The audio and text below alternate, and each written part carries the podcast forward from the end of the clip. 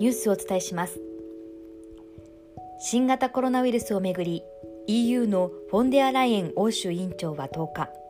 アメリカの大手製薬会社ファイザーとドイツのビオンテックが共同開発するワクチン最大3億回分の調達契約を結ぶと発表しました。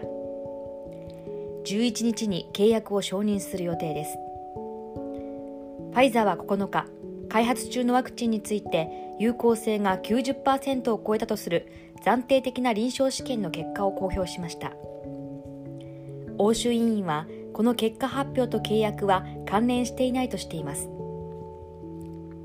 欧州委員はさまざまな技術に基づくワクチン供給が必要として